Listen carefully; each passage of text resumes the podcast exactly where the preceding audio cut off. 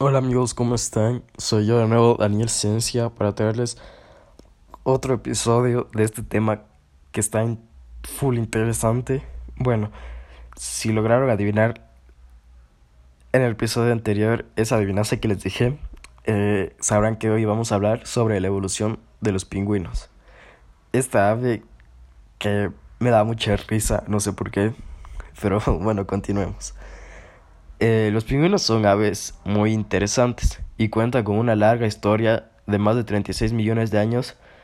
Se cree que son los descendientes de unos pájaros que poblaban la Tierra y en el transcurso del tiempo se adaptaron a su nuevo entorno, ya que deberían usar más tiempo el agua que la Tierra.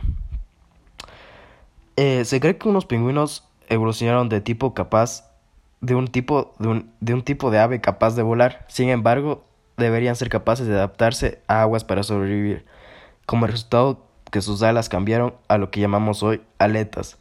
Ya no eran capaces de volar, pero no era necesario para ellos. En su lugar fueron capaces de alimentarse en el agua, también capaces de caminar sobre la tierra. A través de estos cambios que fueron capaces de adaptarse al medio ambiente en el que viven, algunos se encuentran en regiones muy frías, mientras que otros eh, habitan en lugares donde hace un poquito más de calor.